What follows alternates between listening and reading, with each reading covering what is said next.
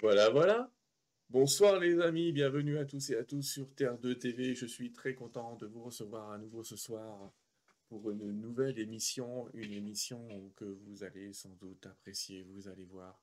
Comme d'habitude, je vous remercie euh, de l'accueil que vous aurez. Vous allez voir, c'est un peu bizarre, je parle dans le passé et dans le futur en même temps, que vous aurez réservé à Patrick Drouot par rapport à cette fantastique interview qu'on aura fait auparavant. C'est un grand sage et je suis sûr que vous saurez apprécier euh, pas son grand âge, mais ses grandes connaissances qu'il nous a euh, gentiment commencé à dévoiler parce que je pense qu'on se prépare de nouvelles émissions avec Patrick.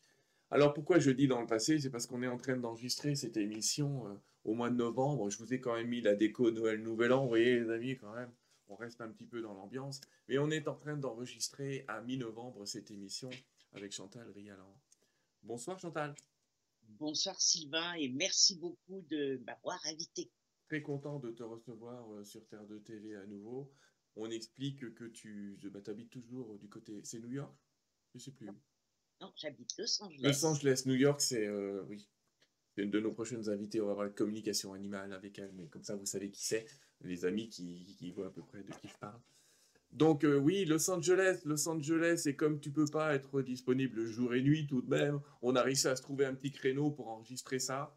Et on s'est pris un dimanche, les amis. Franchement, si on ne fait pas ça bien pour vous, en tout cas, moi, c'est un plaisir de te recevoir. La dernière fois, on avait parlé d'amour, et quelque part, malgré le titre d'aujourd'hui qui est Que faire en temps de crise, on va quand même parler d'amour. bien sûr. et avant, avant de, euh, de redémarrer, J'aimerais, euh, pour ceux qui te voient pour la première fois, je ne sais pas comment vous avez fait, les amis. Franchement, vous avez mal cherché. Vous auriez trouvé Chantal. Franchement. Est-ce que tu peux te présenter euh, pour ceux qui t'ont jamais euh, connu? Oui, bien sûr. Ben, je suis psychothérapeute. Et puis, je suis aussi psychogénéalogiste, spécialiste de l'influence de la famille sur nous et surtout comment la gérer. Et puis, je suis aussi coach spirituel.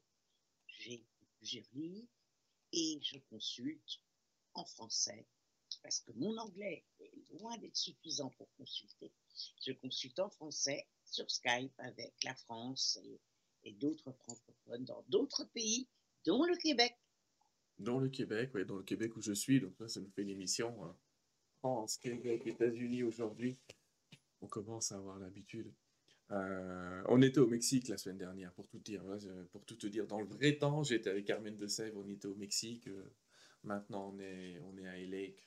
Que demande le peuple alors Chantal, la crise. Alors la crise, euh, la crise, c'est un domaine que je connais parce que, comme je te l'ai dit avant, j'ai passé mon mémoire, un diplôme interuniversitaire en qualité hospitalière. Et mon mémoire, c'était sur la gestion de crise moi, j'essayais euh, avant tout de gérer les miennes de crise, mais c'est parce que mais c'est toujours intéressant de voir euh, comment gérer une crise. Et s'il y a une chose qui est un petit peu difficile dans les crises, c'est l'étape 1, c'est d'abord de définir c'est quoi une crise. Alors j'aimerais que tu me dises c'est quoi? Quelle est la définition d'une crise? Alors il y, a, plein de différentes crises. La crise dont on va parler aujourd'hui, c'est la crise dont on parle dans les médias, c'est la crise qui fait que, en faisant des courses, on dépense plus d'argent. C'est la crise qui fait craindre qu'il y ait une récession économique. Mm-hmm. Bien sûr, il y a plein d'autres crises. Et comme tu le dis très justement, on a plein de crises personnelles aussi. Qui sont pas forcément des crises d'ailleurs, mais qui sont des changements. Ouais. Et euh, première des choses à faire, c'est prendre conscience que des crises, il y en a toujours eu, il y en aura toujours. Alors, on va regarder, euh, on va regarder un petit peu parce que dans cette émission, tu vas nous décrire euh, huit étapes qui vont nous permettre un petit peu de nous en sortir. Et euh, si j'ai envie de peut-être de compléter, de dire la crise, elle a, une caractéristique. c'est, on est dans une crise particulière, Chantal. Je suis pas assez d'accord parce que c'est une crise lente. D'habitude, la crise, c'est souvent un aspect, euh, on s'y attend pas. Churchill, il avait dit, je n'ai pas le temps pour une crise, j'ai autre chose à faire. Euh, et la crise, elle intervient toujours à un moment où qui, elle nous déconnecte et hop, un truc semble nous tomber dessus. Et comme tu l'expliques, effectivement, là, on n'en est pas à notre première crise. Absolument. Et euh, en l'occurrence, c'est une crise lente, tout à fait. Hmm. Mais nous sommes sur Terre pour expérimenter et pour évoluer. Donc les crises font partie de l'expérience terrestre et les crises font partie de notre évolution. Donc première des choses, ne nous désespérez, ne nous désespérons pas. Euh, on est quand même loin des dinosaures. Ouais. Et plus au Moyen Âge, on a quand même évolué quand même depuis. On a évolué, mais pas notre mental quelque part, parce que tu sais que le processus qui génère le stress dans notre corps physique, au départ, c'était fait pour nous sauver d'une attaque de lion, c'était pour qu'on court plus vite. Sauf qu'aujourd'hui, on a gardé les mêmes réflexes quand on reçoit une feuille des impôts, il faut le faire. Et eh oui. Donc en fait, notre corps, il réagit à des réflexes quand même euh, archaïques, quoi. Ouais. Ouais. Tu vois, on a pas, on a pas, on a peut-être évolué, euh, on a des beaux décors derrière, mais notre corps, il continue à marcher et à réagir de la même manière. Oui, mais on a quand même la méditation. Ah. Il y a quand même des moyens maintenant. Il y a les émissions de Sylvain. oui, et puis peut-être qu'à la préhistoire, il y avait des gens qui méditaient, j'en doute pas. Alors, ce qui est intéressant, c'est que euh, tu le dis, on n'est plus au Moyen Âge, on n'est plus au temps des dinosaures où effectivement les crises étaient choses courantes entre les, les famines, les guerres, etc., qui étaient récurrentes. Euh, c'était quand même une époque particulière. Au Moyen Âge, l'espérance de vie, elle était de 35 ans. Oui, à 42 ans, on était considéré déjà comme un ancien. si on n'était pas mort. Oui, si on n'était pas mort, dans des conditions euh, assez terribles. Alors, dans ton travail, Chantal, enfin dans, dans, ce que tu nous proposes, tu as déclaré huit étapes qui nous permettent d'avancer. Et puis, la première que tu nous proposes, c'est de ne pas nous laisser envahir. Est-ce que tu peux nous en dire plus? Qu'est-ce qui fait qu'on se laisserait envahir? Surtout ne pas se laisser envahir par la peur. Alors, nous vivons dans une époque, vive la technique, où nous sommes au courant immédiatement de toutes les nouvelles du monde. Formidable. Parce que quelque part, ça nous donne quand même la sensation, le vécu que nous sommes tous ensemble. Ça correspond pour ceux qui s'intéressent à l'astrologie, à la maison 11, que j'appelle la maison du Dalai Lama, parce que c'est la maison des médias, de, de l'écologie, de l'amour plus fraternel, plus universel par rapport à la maison 5 qui est l'amour plus personnel. Mhm. Et nous, faisons tous partie maintenant d'un ensemble. La maison, c'est la maison de la fraternité. Nous sommes tous ensemble. Alors, c'est formidable, mais en même temps, c'est très anxiogène. D'autant que les journalistes sont persuadés, je ne sais pas pourquoi, parce que quand on voit par exemple les, milliards de gens qui regardent les mariages royaux, je ne sais pas pourquoi les journalistes sont encore persuadés que plus les nouvelles sont effrayantes, plus elles sont écoutées. C'est vrai dans les, les réseaux sociaux. Pendant le Covid, la Covid, on aurait pu espérer que tout ça nous donnerait un sentiment de communauté, qu'on s'entraiderait, qu'on consommerait autrement, que on a eu un, une d'idées préconçues, que personne ne connaissait vraiment le fond d'histoire. On a été inondé de, de haine, de je suis contre, je suis pour, je suis contre, je suis pour, je suis contre relax, c'est pas ça. Donc ne nous laissons pas envahir par la peur.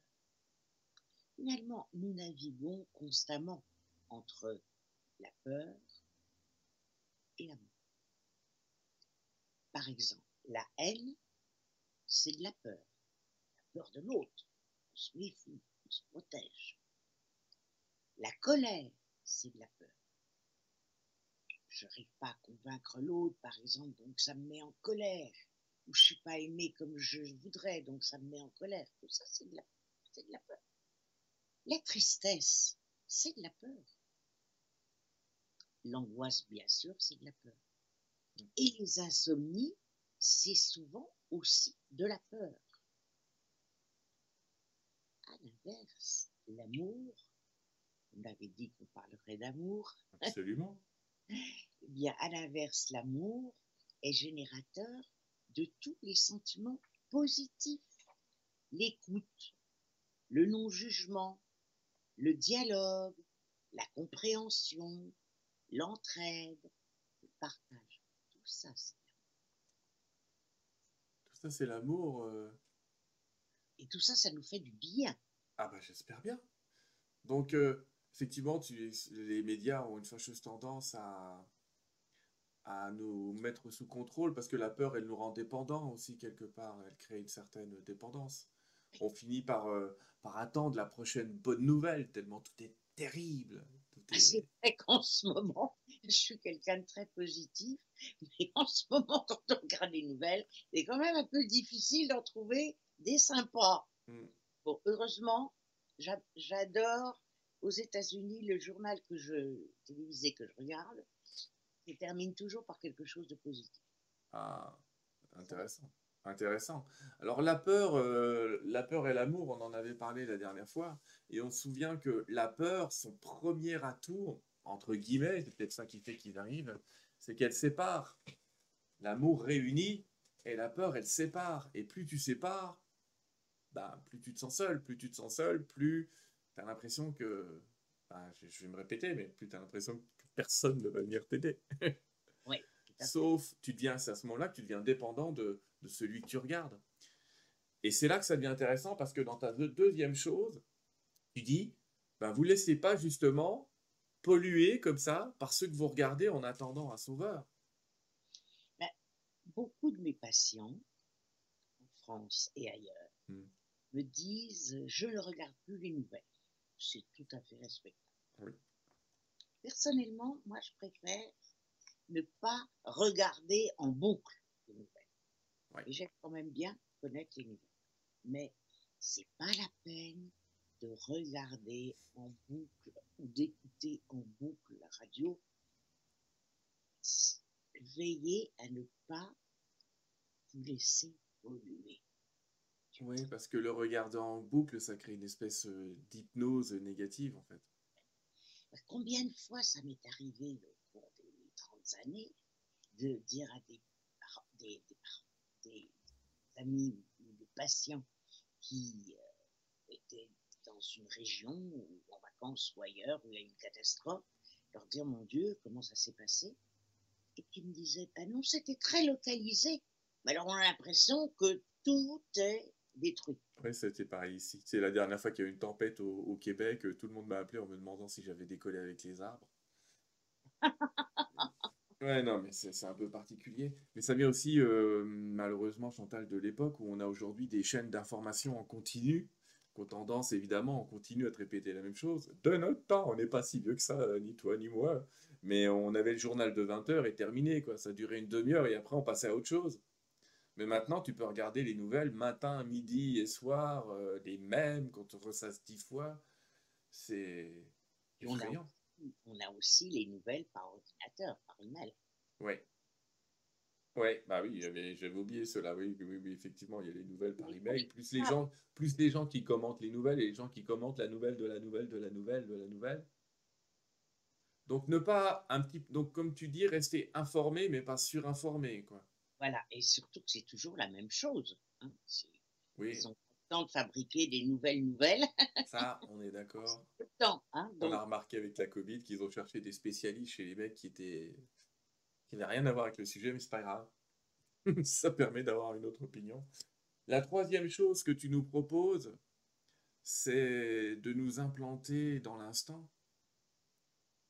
le secret, un des secrets du bonheur et de la paix intérieure, c'est vivre le moment présent. Parce que ce futur dont on, craint, mais ça va être une succession de moments présents. Hein. Ouais. Ça va être autre chose. Donc, le moment présent, c'est notre seule richesse. N'anticipons pas des scénarios catastrophes, c'est terrible. Parce que encore une fois, l'avenir est fait succession de moments présents et qui vivra verra. Oui. Très souvent, on se. Alors, il y a deux choses. Quand on envisage du négatif, on crée du négatif. Et en même temps, très souvent, on imagine des choses terribles qui n'arrivent jamais. Donc, créer du, penser négativement, c'est créer du négatif, c'est à fuir. Mais très souvent, on empire les choses et on va la gérer cette crise, comme, comme tout. On est entre Noël et Nouvel An. Enfin, l'émission sera. L'émission est entre Noël et Nouvel An, ouais. Non. on ne sait pas ce qui se passera d'ici là. on ne sait pas, ça vient juste à cette heure-ci, on n'existe même plus, nous, euh, on sera virtuel. Mais bon. En tout cas, ce que tu nous dis, c'est posez-vous déjà la question, là, ici, maintenant, ça va. Donc, en gros, tu es en train de nous dire, là, ça va. Est-ce que je suis dans l'appréhension euh, Dans quoi je suis J'ai un patient que j'aime beaucoup, qui vit à New York, qui est français, et qui a une très belle situation, et qui me disait la crise. Euh, vous n'avez pas perdu votre travail, vous avez un très bon salaire. La seule chose, vous ne pouvez pas vendre votre appartement à Manhattan parce qu'il est dans un quartier où ça ne prend pas de valeur actuelle. Donc, vous êtes obligé de le garder pendant un certain temps si vous ne voulez pas perdre d'argent en le vendant. cet appartement, vous l'aimez.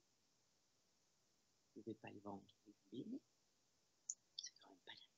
catastrophe, vous n'êtes pas SDF. Et euh, il me disait lui-même, mais ça va bien. Mais c'était plus fort que lui en boucle. Mais la crise. Et à chaque fois, reprenons les choses. La crise, pour l'instant, vous n'êtes pas touché. Ouais, ouais. Et puis tu l'as dit aussi, euh, ces médias qui nous disent on va rentrer en récession, on va rentrer en récession, on va rentrer en récession. Et des gens qui savent pas trop de quoi on est en train de parler là, qui se disent ça va être terrible. Ça va être terrible. On parlera tout à l'heure de, tu verras dans les questions-réponses que j'ai dû imaginer de ça. Je vous fais le, journal télévisé américain. Moi qui vous dis de ne pas vous laisser polluer par les nouvelles. Aux dernières nouvelles, hmm. euh, la crise, on éviterait la crise. Et l'emploi tient le coup, malgré énormément de sentiments dans la tête. Hmm. Mais l'emploi tient le coup la bourse a remonté. Je ne sais pas trop ce que c'est que la bourse. je ne comprends rien. Mais euh, je crois qu'on a évité euh, le, drame parce que ici aux États-Unis, les médias nous expliquent très bien que la Banque centrale a remonté les taux. C'est la septième fois qu'elle le fait. Mm. Ce n'est pas sans danger parce que en remontant les taux, ça fait que les crédits immobiliers notamment sont plus chers, que tout est plus cher si vous achetez une voiture, si vous dépensez vos cartes de crédit, ce qui est euh, très fréquent ici. Donc, le, tout l'art était d'essayer de balancer entre on augmente les taux pour diminuer la consommation, mais sans engendrer une crise. Je ne suis pas économiste, c'est quelque chose que nous on connaît, toi et moi, parce qu'on euh, on, est en Amérique et Amérique du Nord, donc les cartes de crédit en France, il n'y en a pas tellement. Et euh, il faut savoir, les amis, je vous le dis, mais en Amérique et Amérique du Nord, la plupart des gens qui prennent un crédit, ils le prennent à taux variable. Donc dès que, le, dès que les banques centrales augmentent le taux, eh ben, leur taux augmente euh, et ils se prennent des ah, charges complémentaires. D'immobilier. Ouais, et notamment euh, au Canada, en ce moment, le crédit immobilier, le taux est tellement haut que les gens arrivent à peine à, à payer, euh, ils payent même plus de capital, ils payent plus que des intérêts et il y a pratiquement plus de capital sur la maison. Et c'est ça qui fait que c'est tendancieux, on peut en mettre un peu effectivement pour limiter les consommations. Et en tout cas, en Amérique, essayer que les gens ils arrêtent du parce que c'est le jeu à la mode moi j'ai jamais vu ça mais au Canada je le vois la, carte de crédit est un jeu à la mode c'est à dire que tant qu'on peut on dépense mais il a un moment faut rembourser et pour éviter que les gens justement se surendettent on leur fait on leur dit attention si vous dépensez ça va vous coûter beaucoup plus cher j'explique le, le, phénomène pour les Européens hein, parce que tout le monde ne comprend pas cette histoire de carte de crédit ou comment les marchés de l'immobilier peuvent s'effondrer en Amérique la mentalité par rapport à l'argent en Amérique du Nord n'a rien, rien, rien à voir avec la France. La mentalité française. Hmm, on est d'accord. Aux États-Unis, votre santé financière, elle est basée sur votre capacité à emprunter et à rembourser.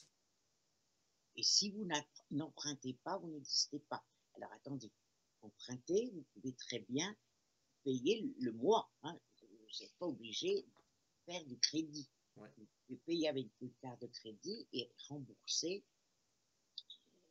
chaque mois, donc vous n'êtes pas en dette. Voilà. Hmm.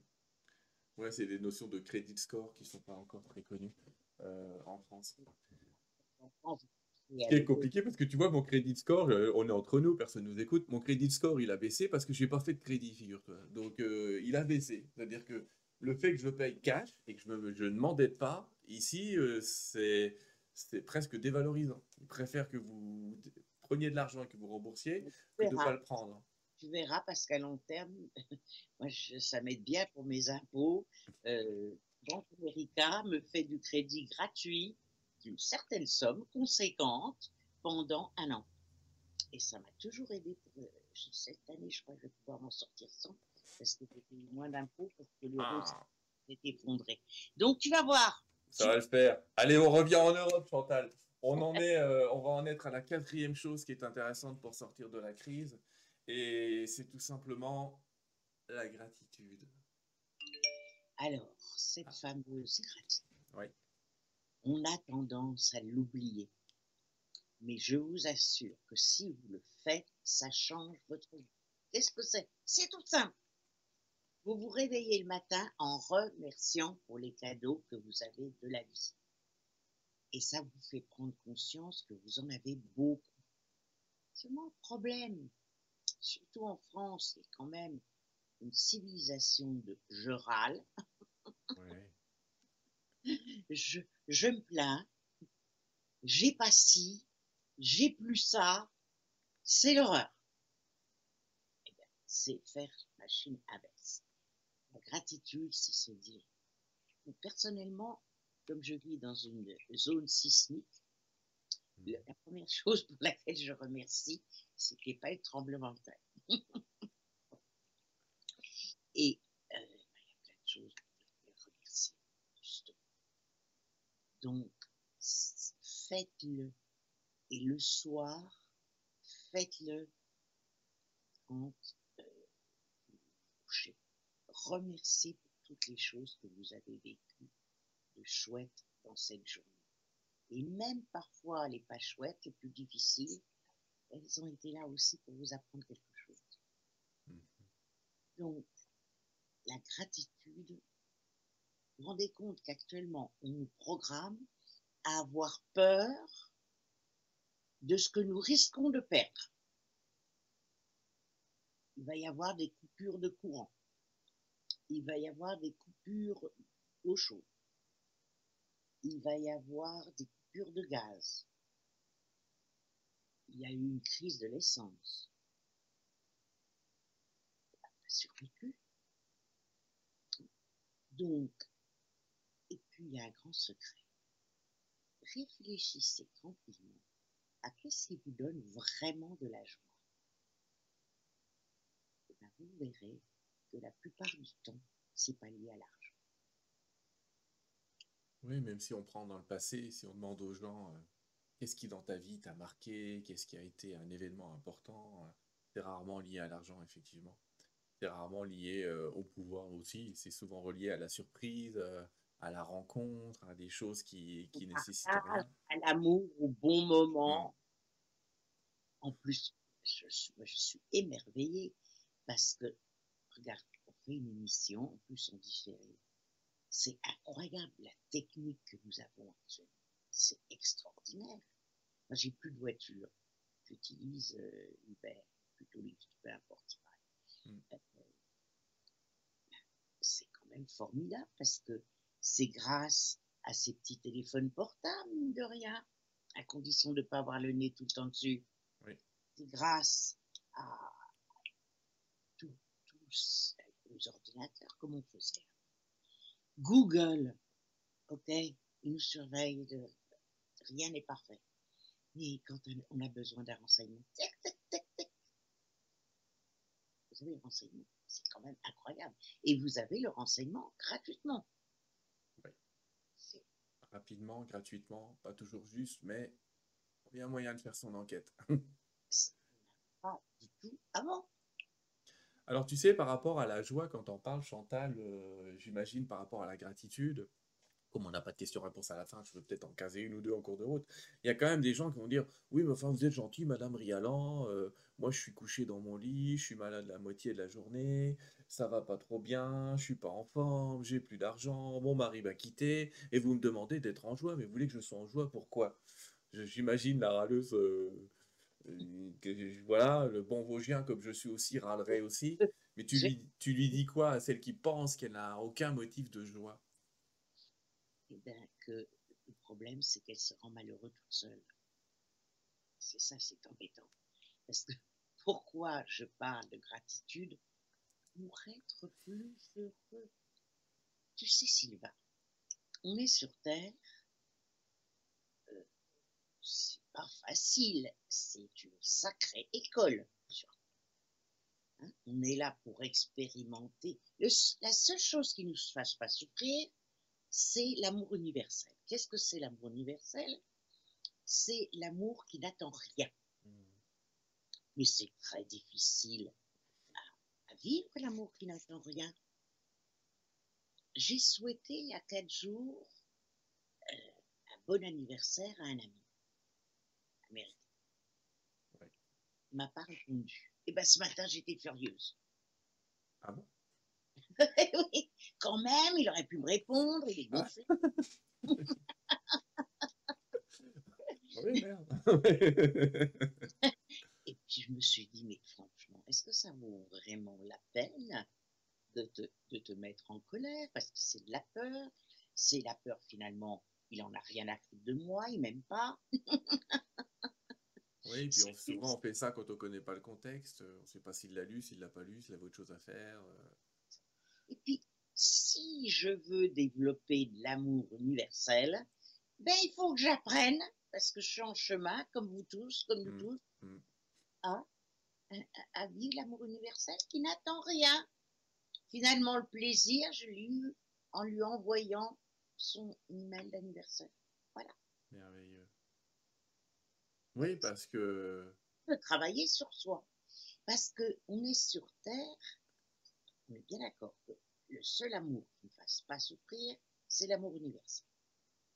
Mais sur Terre, on n'est pas dans l'amour universel. On peut tendre de l'être. On va pas, on va pas se raconter des histoires. L'amour de notre famille d'origine, c'est pas de l'amour universel. Non. Non. ce que tu appelles universel, certains disent amour inconditionnel, mais. Voilà, voilà, amour inconditionnel. Mmh. Et il est forcément un peu conditionné dans le monde humain, mais on est dans un monde duel aussi, c'est-à-dire que on a toujours cette fameuse aiguille du bien et du mal qui penche à droite, qui penche à gauche, dont le centre bouge régulièrement. On ne sait plus trop où on est là-dedans. L'amour avec nos enfants, ben, euh, quand on a des soucis avec eux, euh, c'est pas comme quand ils sont brillants à l'école. Hein ouais, c'est pas la même limonade comme on dit. L'amour inconditionnel avec un conjoint, ben, mon chéri, ma chérie, t'es libre. Euh, non, ça marche pas comme ça. Hein. Donc, euh, au fond, être heureux, c'est la, c'est la meilleure école, mais c'est la chose la plus difficile du monde. Donc, pourquoi je parle du bonheur? Je dis souvent à mes amis, au fond, moi, mon métier de psy, j'ai essayé toute ma vie d'essayer de faire que les gens ne fassent pas leur propre malheur. Voilà. voilà ma définition. Mais c'est vrai que ça pourrait faire l'objet même d'une autre émission. Euh, t'inquiète pas, ton téléphone, il dit juste qu'il est d'accord avec nous. Mais euh, euh, l'objet d'une autre émission, c'est cette faculté qu'on a à s'auto-saboter aussi. Ouais. On est incroyable. On... Carole, elle a raison, ma petite femme. Elle me dit souvent, si tu mettais la même énergie dans le positif que tu la mets parfois dans le négatif, euh, je mets les deux, évidemment, mais tu vois ce que je veux dire, c'est que... Oh. raison, Carole, absolument. absolument. Si on mettait la même énergie à être heureux qu'à celle pour se tracasser, euh, la face du monde changerait. Hein. Ouais, moi je suis un anxieux, j'ai pas l'air les amis, mais je suis très anxieux, il y a beaucoup de choses qui me rendent anxieux. Mais bon, quand je discute avec mes copains là-haut du ciel, là, ça se passe un peu mieux. La cinquième chose que tu nous proposes pour aller mieux, et là tu es la grande spécialiste, je vais même en profiter pour marquer, pour, euh, parce que pour parler de, de, tes livres quand même, c'est tu nous proposes d'aller jeter un œil dans notre psychogénéalogie. Mais je vais quand même en profiter pour dire que la psychogénéalogie, tu la maîtrises parfaitement parce que tu en as été une des précurseuses françaises. Et tu as proposé, tu as écrit des livres. Euh, Cette famille qui vit en nous, ça a été un best-seller, ce livre-là. Tellement de gens qui l'ont lu pour comprendre que justement, euh, on est un petit peu, selon l'endroit où on habite et le contexte, il y a quand même beaucoup de choses qui se mettent en route.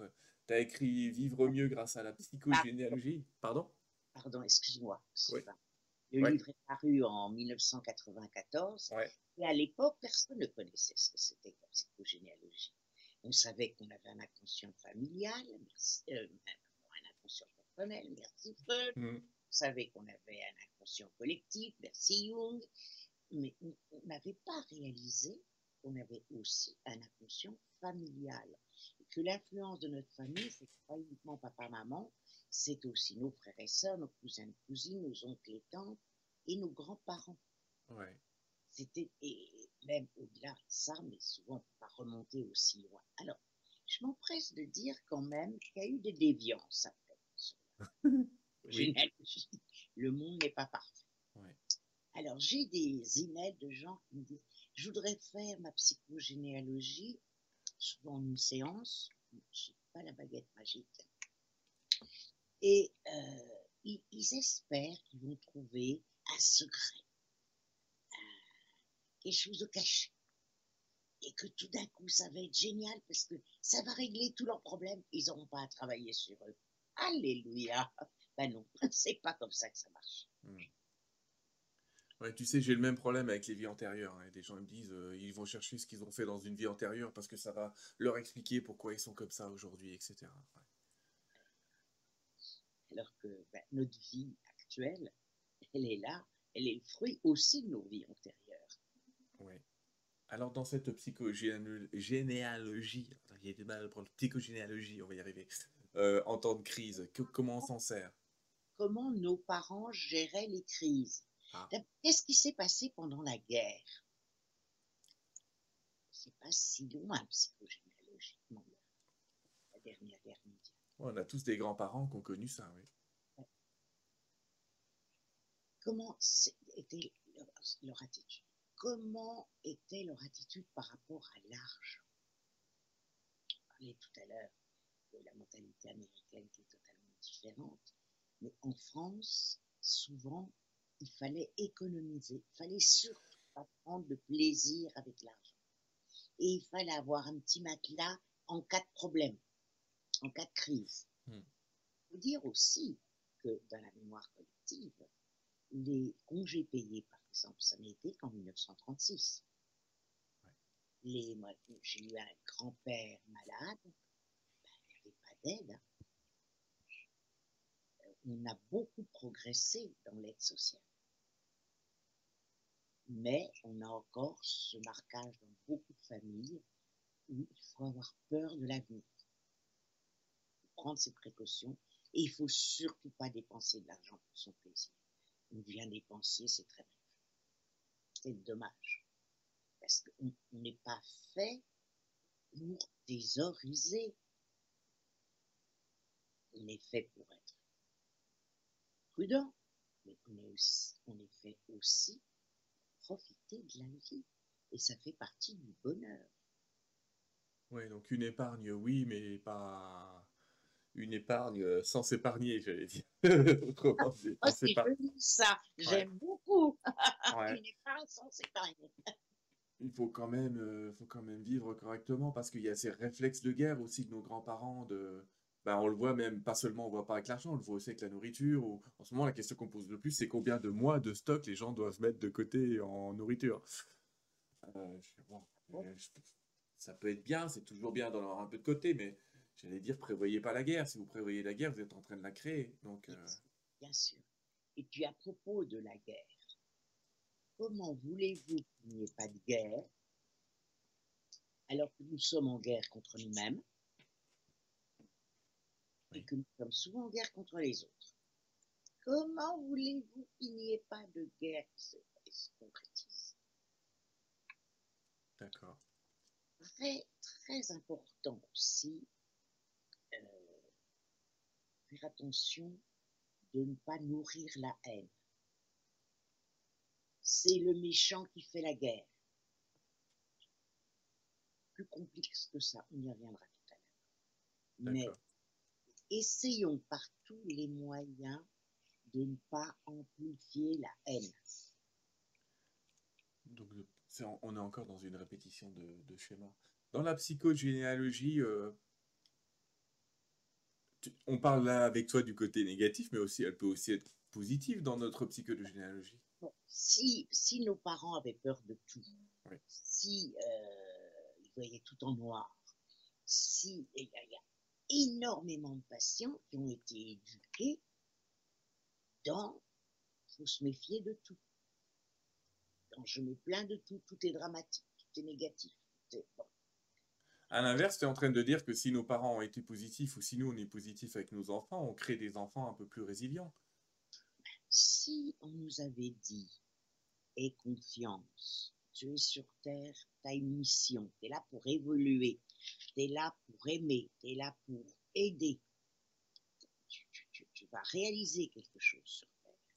Et, tes guides sont là pour t'aider. Ta famille, on est là pour t'aider, et tes guides sont là Tu vas te réaliser. Aie confiance. Et euh, face aux difficultés, tu t'en sortiras toujours. N'aie pas peur. Ben, évidemment, c'est plus facile. Ouais.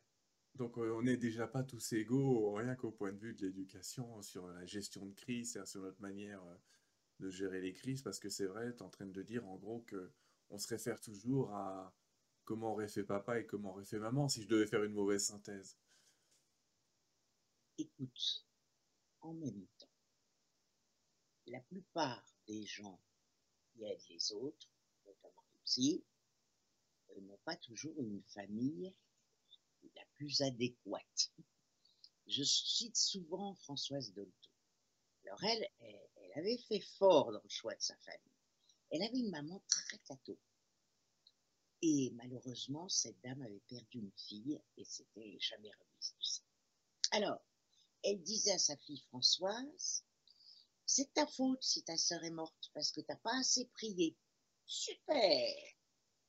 Et pire encore, j'aurais bien préféré que ce soit toi qui sois morte à la place de ta sœur. Sûr. Ben oui. Mais Françoise Dolto, son âme avec ses guides, avait choisi une mère comme ça parce qu'elle a créé la psy pour enfants qui n'existait pas. Comment est-ce qu'elle aurait créé la psy pour enfants si elle avait eu une enfance bisounours? Ouais. Pour autant, au début, elle a répété un peu le schéma, puisque son fils, qui était Carlos, le chanteur, a dit que sa maman, euh, dans les jeunes âges, dans son jeune âge, n'était pas. Elle répétait le schéma au départ. Elle a changé après, elle a bougé, mais au départ, c'est vrai qu'elle a elle-même répété le schéma. Ouais. Surtout qu'il n'y avait pas la psychogénéalogie à cette époque-là. Non. Oh non. Ben, oui, ah, ah, je, dis oui et non, je suis en train de chercher si le côté freudien, c'était surtout papa-maman. C'est vrai qu'on n'allait pas forcément très très loin. Quoi. Oui, le, côté freudien, le côté jungien, c'était essentiellement papa et maman. Ça a été très peu les frères et les sœurs, les oncles et tantes, etc. Alors, dans cette psychogénéalogie, euh, on voit qu'on peut créer des outils pour nous, mais on peut créer surtout des outils pour le futur, pour ceux qui nous, qui nous survivent, j'allais dire. On sera encore vivant au moment de l'émission, hein. mais pour ceux qui vont venir après nous. Créer de la positivité, plus travailler sur vous-même. Euh, à la création de mon podcast, j'ai eu un message d'un monsieur très très sympa qui disait euh, Je voulais donner le meilleur à mes enfants et je me suis aperçu avec le temps que la meilleure chose que je pouvais leur donner, c'était travailler sur moi et pas leur transmettre mes valises. Bravo, monsieur. Oui, ouais, c'est ce que dit Carole. Euh, c'est ce qu'elle disait à sa fille. Elle disait la meilleure chose que tu puisses faire, c'est de ne pas répéter les erreurs que j'ai faites avec toi. Et, et c'est vrai qu'on peut tous améliorer les choses avec ça. Le problème, c'est que quand on élève des enfants, on a peur. Toujours la même chose. On a peur d'être mauvais parents. On a peur de faire des enfants mal élevés, qui réussiront à rien plus tard, etc., etc. Et la peur nous fait transmettre un enfant. La peur nous fait transmettre le sentiment de l'échec. Un enfant dont on doute, c'est un enfant qui sait très bien qu'il ne satisfait pas ses parents. Donc, il perd confiance en lui. Je ne suis pas assez bien pour satisfaire mes parents. D'accord. Mais comment est-ce qu'on renforce, comment est-ce que tu veux qu'il... Comment cet enfant peut renforcer sa confiance en lui? Quand euh, on a eu euh, des programmations négatives, on prend conscience. Moi, j'ai eu des parents qui, qui ont fait tout ce qu'ils ont pu. Je suis reconnaissante parce qu'ils étaient les parents parfaits pour que je devienne aussi mais ils n'étaient pas doués en tant que parents, les pauvres. Qu'est-ce qu'ils se sont fait souffrir, ces gens-là? Qu'est-ce que maman a été malheureuse? Et elle n'a pas pu transmettre autre chose. Qu'est-ce que papa a été malheureux Et il ne pouvait pas être père. Mon père, ma grand-mère, très cateau, à la campagne, euh, en Loire-Atlantique. Mon père était le onzième enfant d'une famille de mmh. onze. Ma mère avait fait des enfants plus. Euh, et ma grand-mère avait 41 ans quand elle a accouché et elle a failli mourir à l'accouchement. Et elle a dit si le, petit ou la petite, si je m'en sors, et si le petit ou la petite, parce qu'il n'y avait pas d'échographie à l'époque, hein, euh, s'en sort, il sera prêtre ou religieuse. Mmh. Boum ben, c'était un garçon, c'était papa, il été envoyé au petit séminaire à 5 ans. Et il, est, il en est sorti à 18 ans. Et il a commis l'erreur aux yeux de ma grand-mère d'être séduit par ma mère. En plus, fille de la ville. Hmm. Euh, elle n'avait pas de dot, elle n'avait pas de terre elle portait des voilettes avec des talons et c'était la bête à abattre. Et mon père l'a fait médecine. Et le problème, c'est qu'il a fait médecine comme un sacerdoce. Et il s'est tué au travail. Ouais. Mort à 56 ans. Donc, les chaînes de malheur je disais ça, je ne sais plus pourquoi. Bah, en fait, j'étais en train de te dire, mais comment on retrouve la confiance en soi une fois qu'on a eu ces, ce type d'enfance? Donc, merci de nous partager la tienne. Mais j'ai presque envie de dire comment toi, tu as réussi à récupérer finalement une espèce de foi, une espèce de confiance derrière tout ça? Parce que je dis pas que tu partais mal, comme tu l'as dit, c'était parfait pour que tu deviennes ce que tu dis. Très, très, très mal. Bon, pas, on va dire que le départ n'était pas facile, mais euh, tu t'en sors comment dans ton cas? Ben, je pense que j'avais le sens du bonheur euh, chevillé à moi. Malgré tout ça, quoi. Il y avait quelque chose en toi, dans la petite fille. Euh. Furieuse d'être née. Furieuse. J'avais pas du tout envie d'être là. Et puis, je regardais les gens autour de moi, à savoir mes parents, personnes. Et je me disais, mais qui est fou? Ils sont fous, ces gens-là. Alors évidemment, c'est un peu lourd à porter, mais c'est pas étonnant j'ai fait psy, quoi. Et euh, ben, petit à petit, il a fallu que je rame. J'avais pas du tout confiance en moi. On me disait j'étais moche, on me disait je réussirais jamais, on me disait que je trouverais jamais quelqu'un à, me marier. Donc c'était pas, c'était pas très très sympa. il fallait bosser, bosser, bosser pour que je devienne médecin. Mm comme mon père, il fallait que je sois interne de Paris parce que mon père était interne de Nantes et il fallait bien être interne de Paris. Ouais. Et j'ai fait psy quand mon père est mort en cachette de ma mère. En cachette? En cachette. On peut faire psy en cachette? Ben, euh, j'ai pas dit que j'avais changé d'université. Je me ah. toujours en médecine. Ah ouais.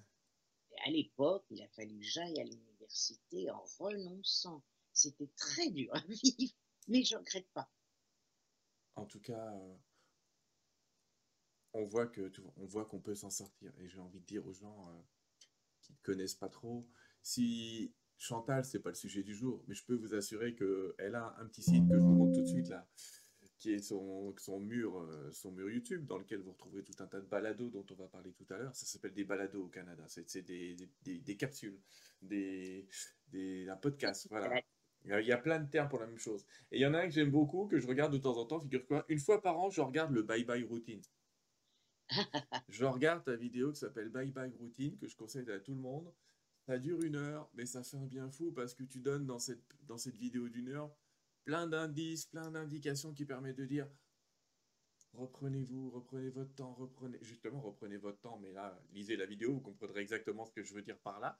Euh, et, et, ça permet de se réinvestir un peu soi, de retrouver un peu confiance en soi sans se faire écraser par le système. Et c'est ce qu'on est en train d'expliquer avec la crise, parce que la crise, finalement, c'est un écrasement un peu plus violent qu'à l'habitude.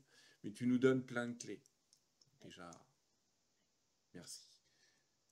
La sixième chose que tu nous proposes pour sortir de la crise, Chantal, c'est de respirer. Et là, quand j'ai vu ça, je me suis dit, euh, est-ce qu'on peut ne pas respirer? J'ai été un peu bête dans ma question. Mais... On tous très mal, moi la première. Ah.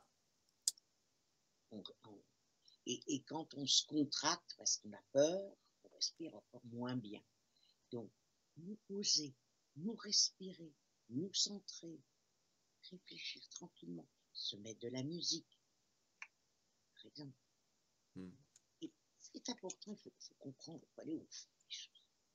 Qu'est-ce qui nous arrive dans la vie? Qu'est-ce qu'on a à craindre, mon Dieu Il nous arrive deux choses dans la vie.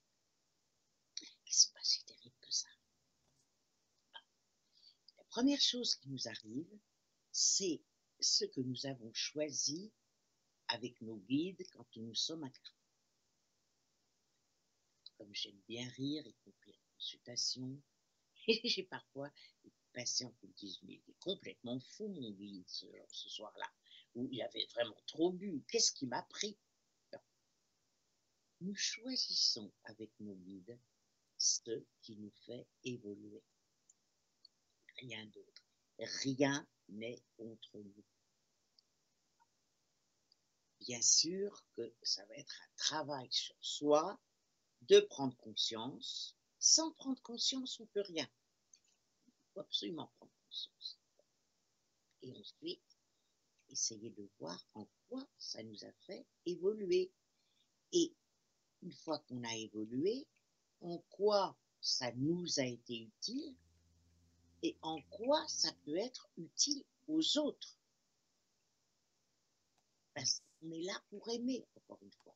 On est là pour transmettre, aimer, faire une œuvre. Toute modeste. Donc, une, des femmes les plus évoluées que j'ai connues, c'était une dame pipi au métro La Madeleine. C'était une dame des Antilles. Ses toilettes, c'était une merveille de propreté, ça sentait super bon. Elle avait appris à dire belle journée dans 20 langues. Et évidemment, elle m'avait attiré cette dame. Elle me disait, j'aime ce que je fais. Et puis, je donne du bonheur, je suis contente. Quand je rentre chez moi, j'ai donné du bonheur, je suis heureuse. Il y a cette dame-là. Méfiez-nous, méfiez-nous, méfions-nous beaucoup des jugements. Vous savez, tu sais, à l'époque, euh, il y a beaucoup de gens qui se prennent pour des grands initiés. Alors, ils commencent à s'habiller différemment. Mmh. Ils vous racontent qu'ils n'ont plus d'ego, parce que si on n'a pas d'ego, on est schizophrène. On ne peut plus dire moi je. Mm. Calme. La, la spiritualité, c'est ça. C'est humble. Et cette dame, bah, c'était une grande sage. Et les grands sages, ils sont, ils sont cachés un petit peu partout. Donc tu nous rappelles que alors, nos, guides avant la naissance, euh, on va regarder le, deuxième point, mais avant la naissance, on choisit tout. Mais ça veut dire que, et c'est là, on va positiver. Vous avez choisi vos parents, vous avez choisi vos amis, vous avez choisi vos épreuves principales. Et il y a un tas de gens, quand ils sont comme ça, et que je leur dis ça parce que je leur dis la même chose, et ils me disent, mais comment j'ai pu être con à ce point? Mais il faut comprendre que c'est tout sauf de la bêtise, quoi. C'est tout sauf de la bêtise. Au contraire, c'est un sens initiatique profond. Alors parfois, on, veut plein de difficultés pour évoluer plus vite. Oui, mais là-haut, on se prend pour ce qu'on n'est pas, je vais dire, hein, souvent. Surtout là-haut. C'est pour ça qu'on veut se réincarner, stupide que nous sommes. C'est que là-haut, on n'a pas les sensations charnelles. Ah, mm. On ne se rend pas compte qu'on choisit une maladie et que ça fait mal. Par exemple on n'est plus sur Terre, on est dans d'autres valeurs. Donc forcément, on a un peu oublié ce qu'on choisit, le poids humain de ce qu'on choisit. Et puis, Dieu merci, tout n'est pas... Parce que ça, c'est gravé dans le marbre, on ne peut plus revenir. Euh, par exemple, j'ai des personnes qui sont très anxieuses et qui disent, oh là là, je me fais du souci j'ai peur qu'il leur arrive un accident. Respirons. C'est quand même rare que des enfants meurent jeunes. Ça existe. Mais si vous avez choisi, si votre compagnon a choisi, et si votre enfant a choisi de partir tôt, vous n'y pouvez rien. Ces choses que vous pouvez, c'est comprendre que la vie sur Terre est un tout petit moment et qu'on a des milliers, centaines d'incarnations. Et le, reste, parce qu'on n'a pas choisi toutes les journées de votre, de votre vie, on va vivre en fonction de ce que nous émettons. C'est simple à comprendre on se lève de bon matin en pleine forme. Ok, tout va bien, on est de bonne humeur. Cette journée-là, même si on a des difficultés, on va les prendre bien. On va pas faire toute une histoire des contrariétés. Mm-hmm. Et c'est important de savoir que quand on se lève de mauvaise humeur, on n'est pas obligé de le rester. Par exemple, ce matin, quand je pensais à l'ami qui m'avait pas répondu en regardant mon ordinateur, j'aurais pu lui en vouloir toute la journée. Franchement, j'ai autre chose à faire que me laisser que lui parler comme Excusez-moi de la vulgarité. Et c'est important d'essayer de garder notre bonne humeur, d'essayer d'être positif. Parce que si on se lève de mauvaise humeur et qu'on choisit de le rester, alors ça, c'est passeport pour le malheur. Vous êtes assuré d'avoir non seulement une journée exécrable, mais sans doute aussi de vous fâcher avec des gens. Hmm. Qui sait, les guides, ils ont l'habitude de me dire, vous n'avez pas forcément le libre arbitre de ce qui vous arrive, mais vous avez toujours le libre arbitre de comment vous le prenez. Ah ben, ils sont bien, ils ont. comment on prend les choses, comment on décide de les voir, ça, c'est notre choix. C'est notre choix absolu. C'est même notre 100% véritable libre arbitre. Tout à fait. Alors ça, cette phrase-là, c'est ce qui change complètement une vie. Et son entourage. Et les événements. Et l'actualité. Comment je le prends? Qu'est-ce que je vais faire avec. Est-ce que je peux faire quelque chose C'est ce qu'on vient de dire? Mais oui, on peut toujours. Et, tu nous expliques, toi, en, psychologie, que, que grandir, c'est justement dépasser les schémas appris pour passer à des schémas choisis.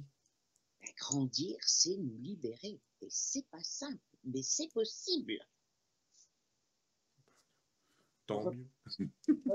à la question du monsieur qui est pas bien dans son lit malade qui voit tout en noir. Mm. Et, c'est pas rigolo d'avoir mal, c'est pas rigolo d'être malade, c'est pas rigolo de se sentir seul, mais il y a quand même de bons moments, il y a quand même des choses positives. Et l'important, c'est d'en prendre conscience. Et il est malade, mais il n'est pas mort. Bon. En même temps, aussi cesser de penser, nous sommes élevés dans une croyance collective que la pire des choses qui puissent nous arriver, c'est mourir. Oui, c'est ce que j'ai. Oui. Mais c'est vrai que c'est dur de dire parfois à des gens, vous savez, la mort, parfois c'est euh, la meilleure chose qui puisse nous arriver. C'est pas une raison pour avancer la peine. C'est dur à entendre, mais parce que ça paraît très religieux comme principe, mais en même temps, c'est pas faux.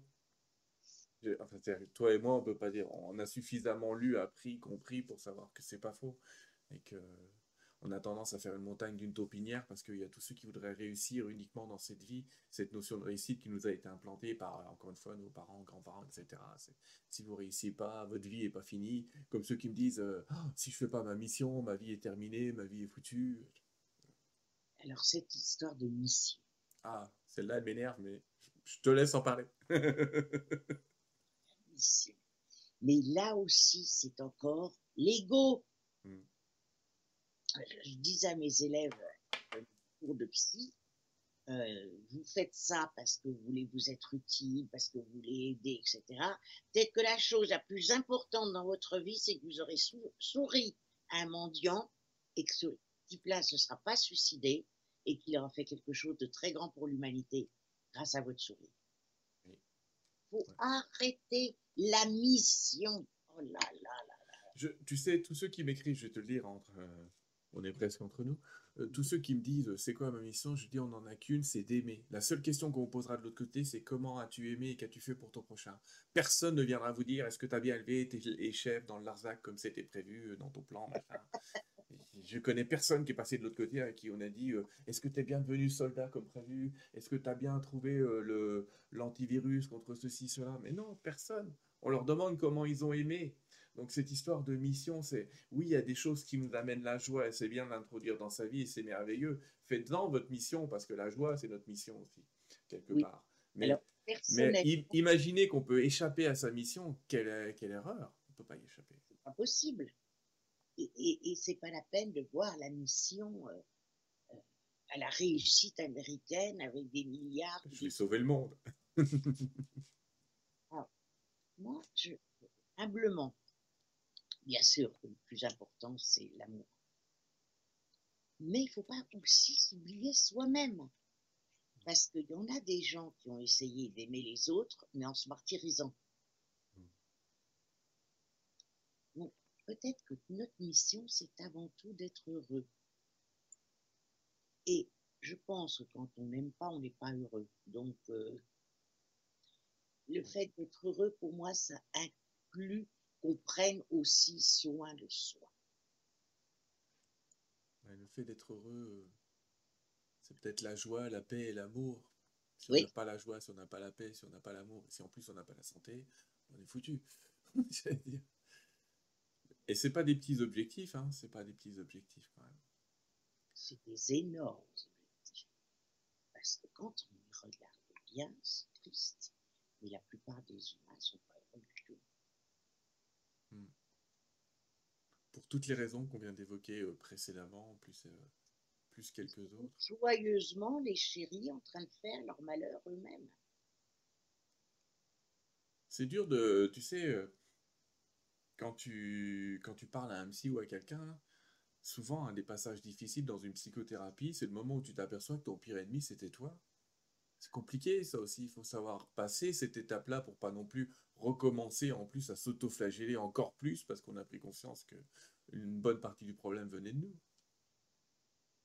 Parce qu'on est élevé dans un masochisme terrible. On est élevé à se faire souffrir. Alors forcément, euh, prendre conscience de ce qui arrive, ça nous mais alléluia, gratitude. Il faut mieux se libérer maintenant de mourir sans se libérer.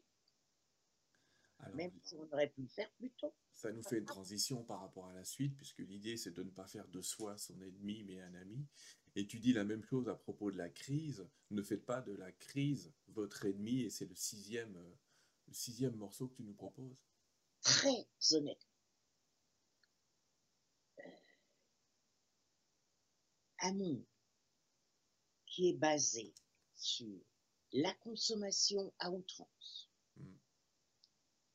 le mépris des êtres humains, la destruction de la nature, et c'est une civilisation destinée à sa perte. La Terre, elle restera, mais l'humanité, c'est pas sûr. Il faut quand même qu'on évolue. Donc, ben, c'est un peu les douleurs de l'enfantement.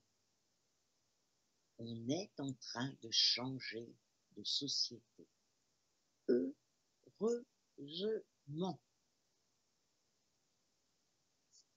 Ouais. Ça va peut-être impliquer qu'on voyage moins.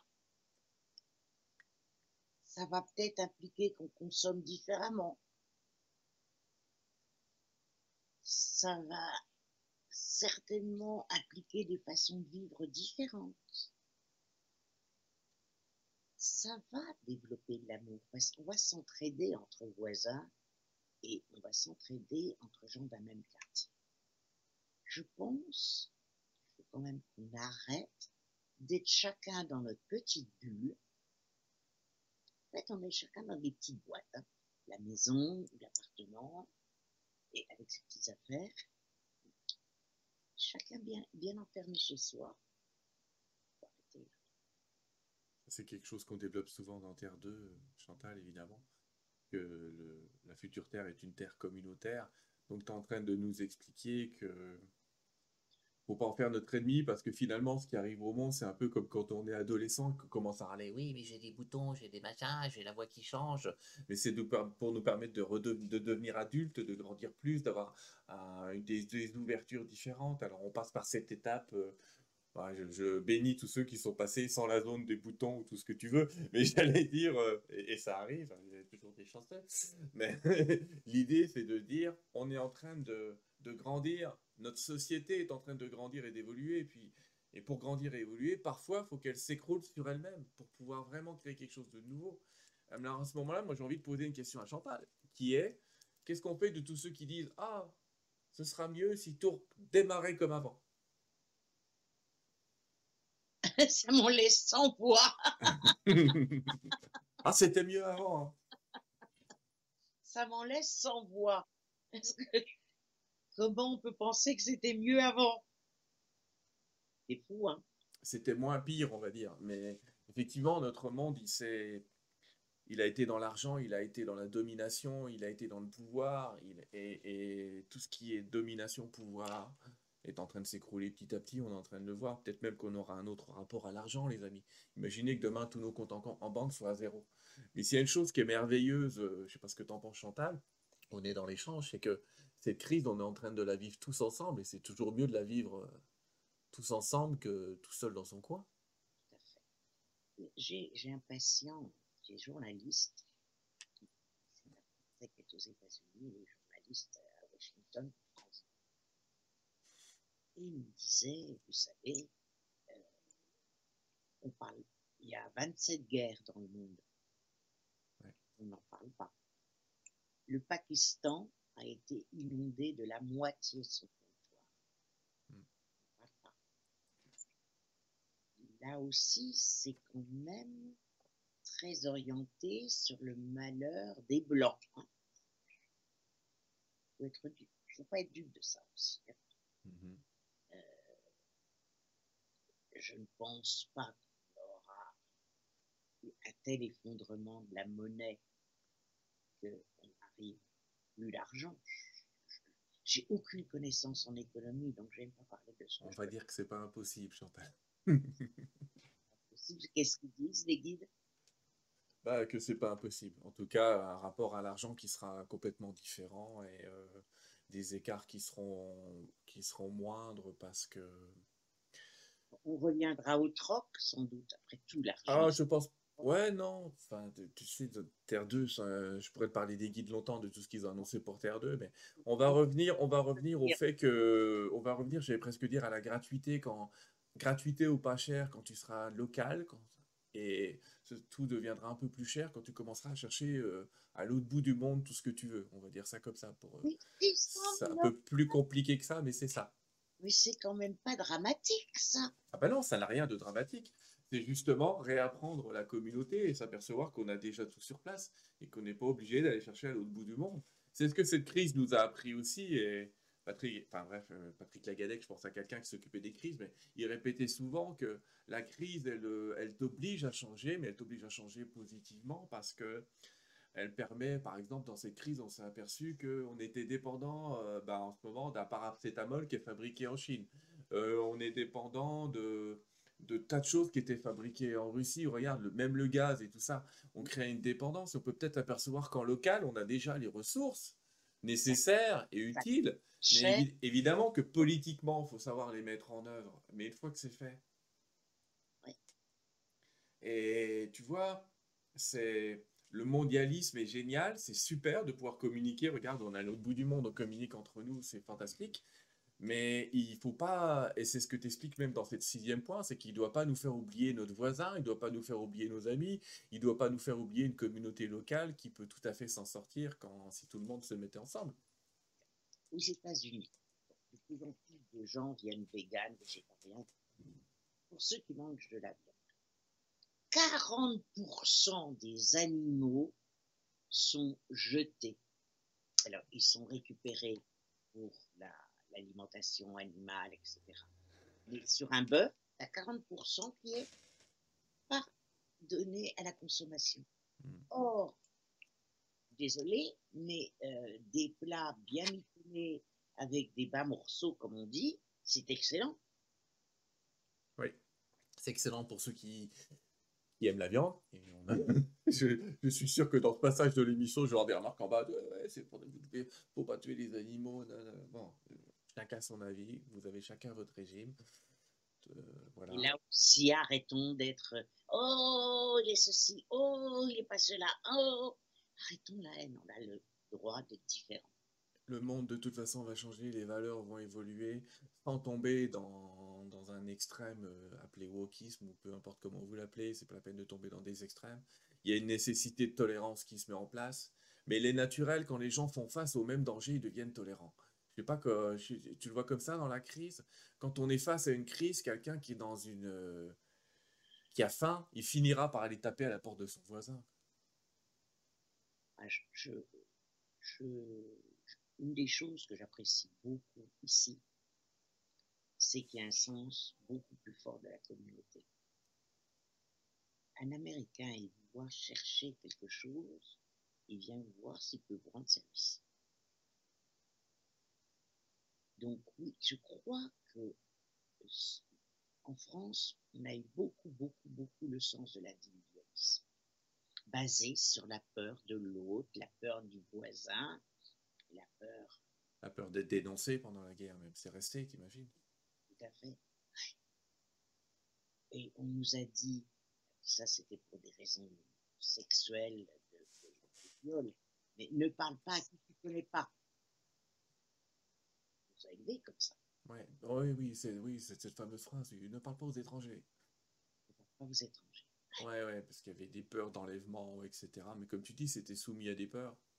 Et c'est vrai que toi en Amérique, et moi pareil en Amérique du Nord, j'en reviens pas à la vitesse avec laquelle on peut sympathiser avec les gens. C'est sont naturellement ouverts, c'est culturellement très différent. Donc on s'aperçoit que c'est juste culturel. La peur, pourtant, elle est la même partout. Il y a...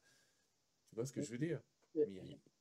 Euh, tu vis dans un pays qui a été peuplé par les ventres des femmes.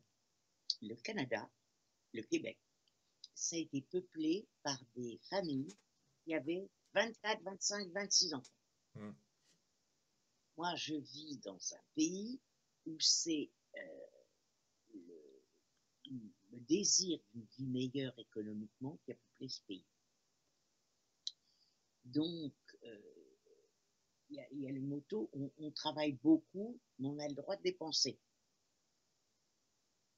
Et puis après, c'est une société extrêmement complexe. Il y a une chose et son contraire, c'est très, très, très, très complexe.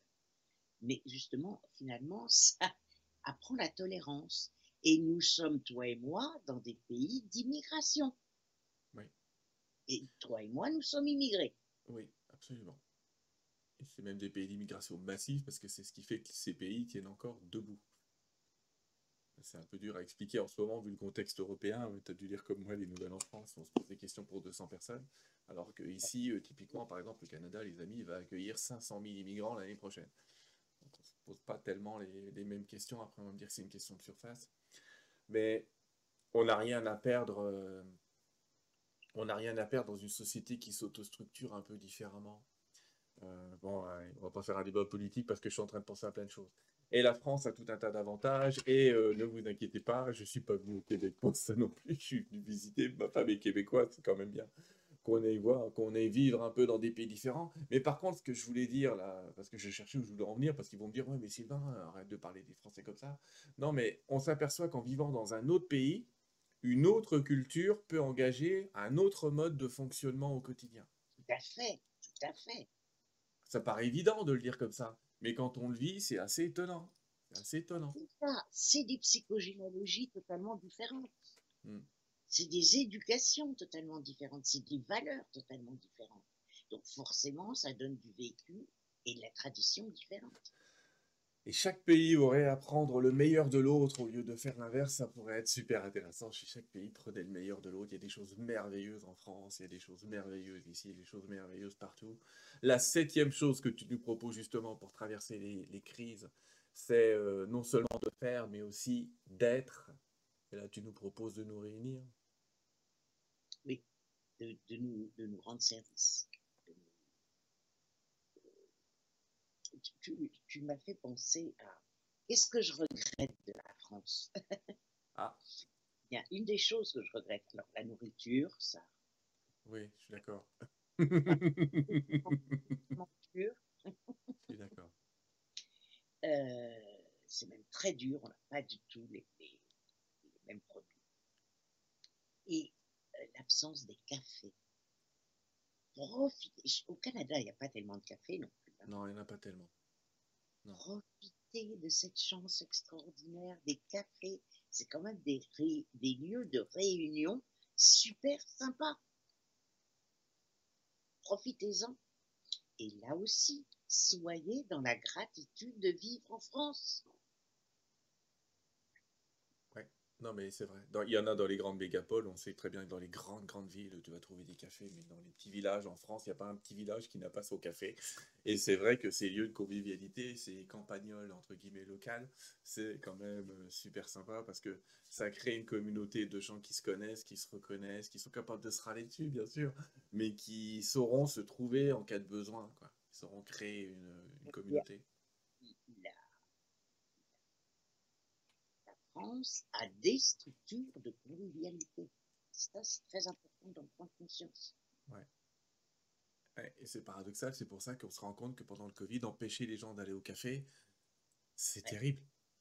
Ouais. Empêcher les gens de sociabiliser. Alors, bah, bien sûr, aujourd'hui, on a des études qui nous montrent qu'il y a eu plus de morts du confinement que, que du Covid.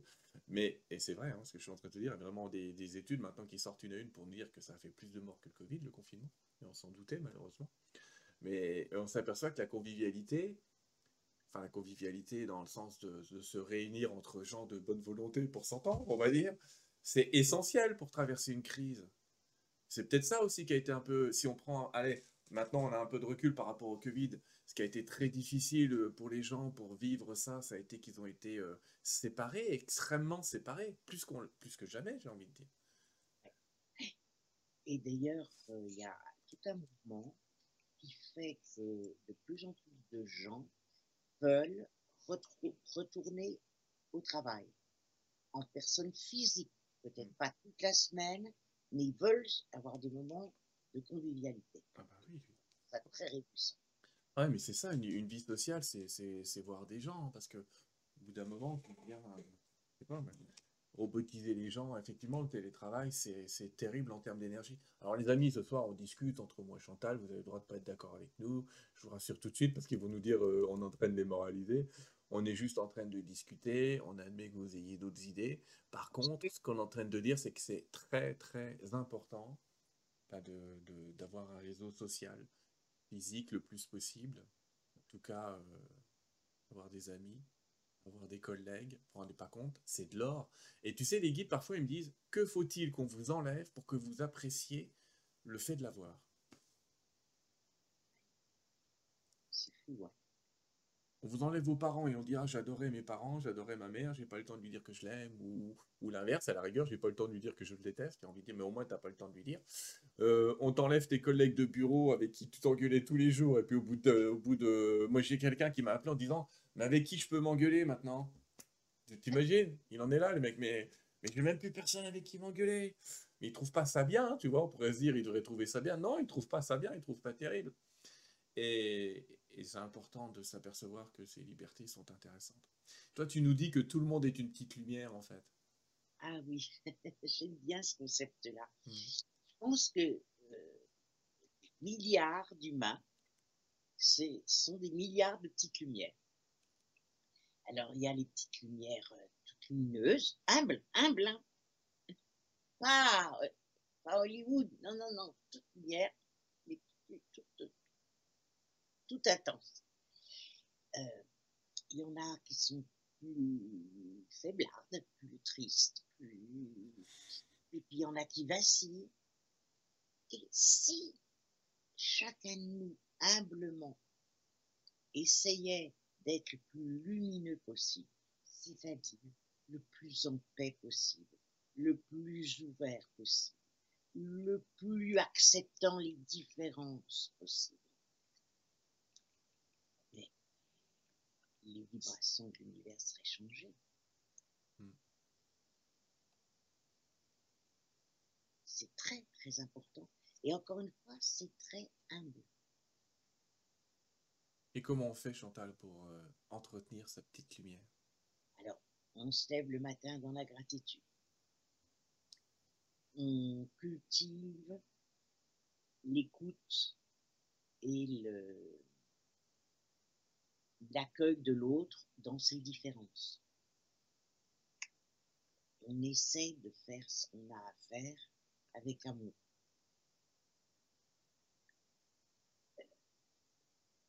dialogue, on avance. Au fond, pour que la lumière brille, il faut qu'il y ait le moins de haine possible, le moins de colère possible, le moins de tristesse possible, le moins d'angoisse possible. C'est pas très compliqué, mais c'est tout un travail de vigilance. La vigilance, il n'y a que vous qui pouvez être vigilant vous-même. Vous pouvez pas le faire pour vous.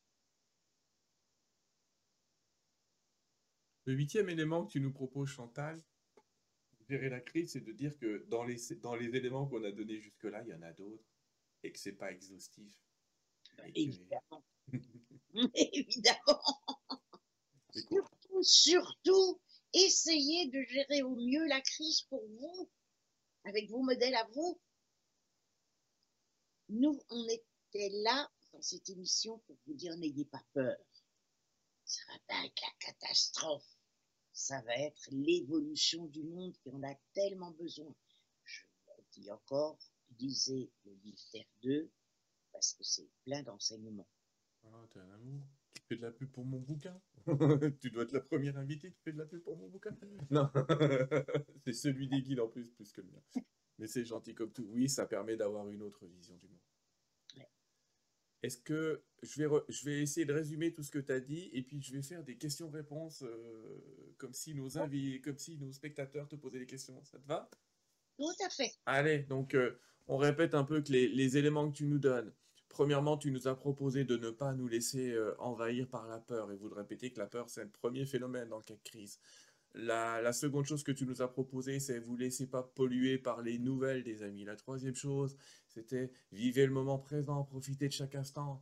Euh, je vous en supplie, profitez de votre choucroute. C'est tellement bon, une bonne choucroute. Oh, oh, oh. Ça, c'est un truc qu'on n'a pas en Amérique du Nord. Il n'y a, pas de choucroute fait comme en Alsace. La quatrième chose, c'est d'être dans la gratitude. La cinquième chose, c'est de travailler la psychogénéalogie, de vous rappeler un peu que hum, la manière dont vous avez été éduqué, ben, elle va participer à votre manière de gérer la crise. La sixième chose, on vous a proposé de, respirer, de faire une pause. La septième, c'était, euh, la sixième, pardon, c'est de vous dire, que la crise n'est pas un ennemi, mais un élément transformateur, un élément transformateur important, et qu'il y a beaucoup de crises dans votre vie, beaucoup de maladies, beaucoup de choses où vous êtes ressorti en disant oh, finalement c'était la meilleure chose qui pouvait m'arriver.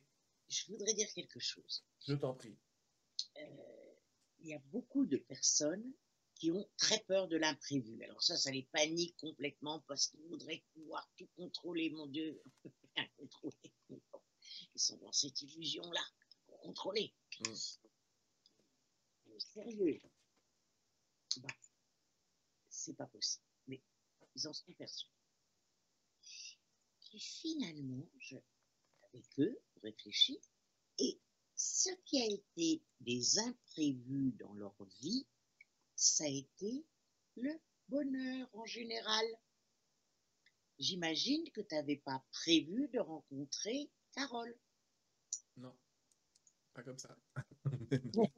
je n'avais pas du tout prévu d'aller aux États-Unis, mais alors pas du tout. Je n'avais aucun rêve américain, je parlais pas un mot d'anglais.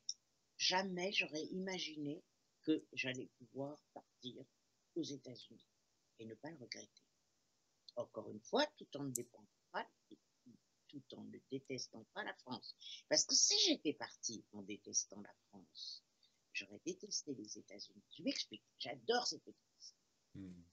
C'est un, on est en Grèce ancienne, on est près de la fontaine d'habillage, et il y a un vieux monsieur qui se rafraîchit près de la fontaine, et puis un passant qui lui dit C'est où le chemin de Delphes? C'est par là, monsieur, vous êtes sur le bon chemin. C'est comment la vie à Delphes, monsieur Et le sage, le monsieur dit, c'est comment la vie à Delphes? Épouvantable. Épouvantable. Les gens sont odieux, c'est affreux. D'ailleurs, je vais à Delphes pour ça, pour fuir Athènes. Et le monsieur répond, malheureusement, à Delphes, c'est pareil. Et puis, il y a un autre monsieur, toujours voyageur, qui demande, c'est bien ce chemin d'elle. Et même question, c'est comment la vie à Et le sage dit, c'est comment la vie à Oh, si vous saviez, qu'est-ce que j'ai passé de bons moments à Athènes. Les gens sont merveilleux, j'ai de bons amis.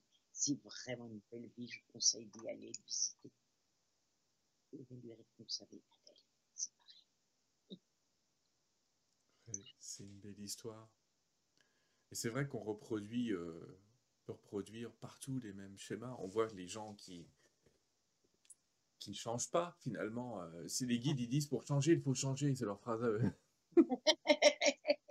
pour changer, il faut changer. Et Quand tu rivalises et que tu gardes les mêmes, euh,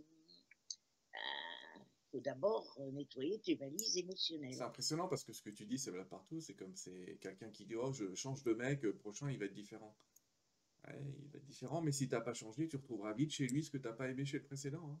Euh, parfois, je ne suis pas gentille, je leur dis à mes patients avec la, plus grande gentillesse, mais si vous ne réglez pas votre problème, ce sera pareil avec le monsieur 1, 2, 3, 4, 5, 10. Ça ne veut pas dire qu'il faille rester forcément avec le monsieur en question, on est bien d'accord. Mais il va falloir que vous travailliez pourquoi vous attirez tel type de personne. Ouais. Qu'est-ce que vous répétez comme schéma?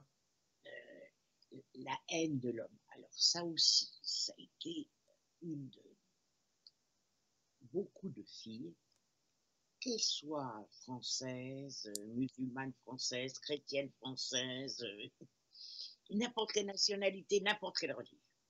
Elles sont éduquées dans méfie-toi des hommes. Ils n'ont que la sexualité dans la tête. Une fois qu'ils ont eu ce qu'ils veulent, ils abandonneront etc., etc. Alors, curieusement, c'est très curieux, parce qu'on les a élevés dans la haine de l'homme, mais en même temps, ils mettent l'homme sur un piédestal. Donc, elles ne connaissent pas l'homme. Est-ce que vous accepteriez ça d'une amie? Non. Est-ce que vous traiteriez une amie comme ça? Non. Arrêtez de mettre l'homme sur un piédestal. Soyez d'égal à égal. Parce que vous allez, et puis après, Évidemment, quand on met quelqu'un sur un piédestal, l'autre se casse la figure, parce qu'on s'infériorise. Donc il y a la haine qui ressort, on ressent. Et on recommence, et les hommes ceci et les hommes cela. Tant que vous n'avez pas fait la paix avec l'homme à l'intérieur de eh bien, vous allez attirer des hommes qui vont définir votre être. Donc, vous allez rencontrer des hommes qui mmh. pas vos critères. Très important. Si vous voulez être heureux ou heureuse, se libérer de la haine.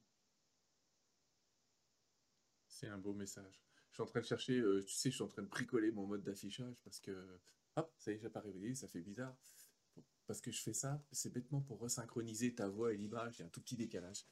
Mais c'est. C'est vous qui avez un petit décalage. Ouais, mais ça va, ça va quand même. Ça revient un petit peu. Ça va t'arranger? Ouais, bah je sais pas. Oh, écoute, on t'entend bien. Il y a un décalage d'une demi-seconde. Donc euh, globalement, ça va. Ne t'inquiète pas. C'est très intéressant de parler de crise. Tu vois, on s'est proposé cet échange comme ça, toi et moi. On s'est dit, allez, on discute de ça. On fait une petite trame et puis on verra bien ce qu'on raconte. Et, j'ai trouvé ça très intéressant. Je vais essayer de te poser deux, trois questions quand même. Qui est, euh, alors, euh, tu sais, il y a deux grands spécialistes dans le monde. Et là, je vais utiliser ce que j'ai appris moi de mon côté.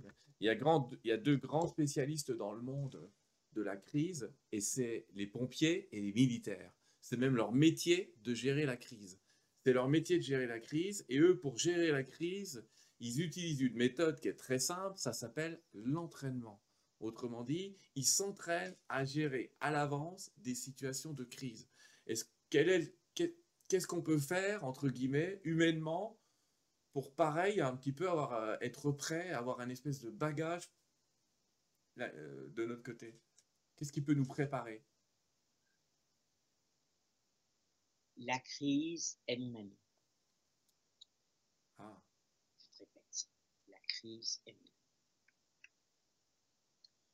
Je suis capable de gérer la crise.